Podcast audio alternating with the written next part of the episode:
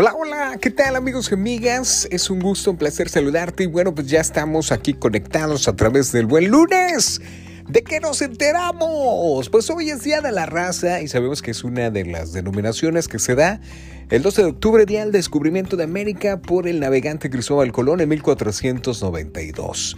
Y bueno, pues este acontecimiento histórico representa el encuentro de dos mundos. Vámonos siguiendo con los deportes todo listo el partido por ahí de nuestra selección mexicana de fútbol que se medirá en un partido amistoso ante los guerreros del desierto y actuales campeones de África, que es Argelia, mañana martes 13 de octubre en punto de las 14 horas.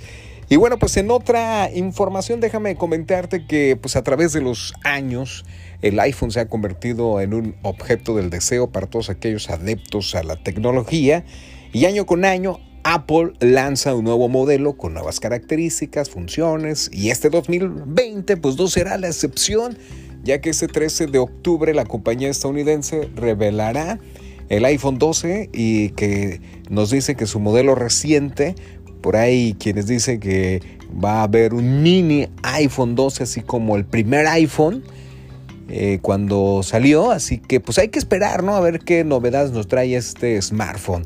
Amigos y amigas, soy Giovanni Padilla. Muchísimas gracias a todos los que están en sintonía del buen lunes aquí a través del podcast La Frecuencia Positiva. Adiós, carita de arroz.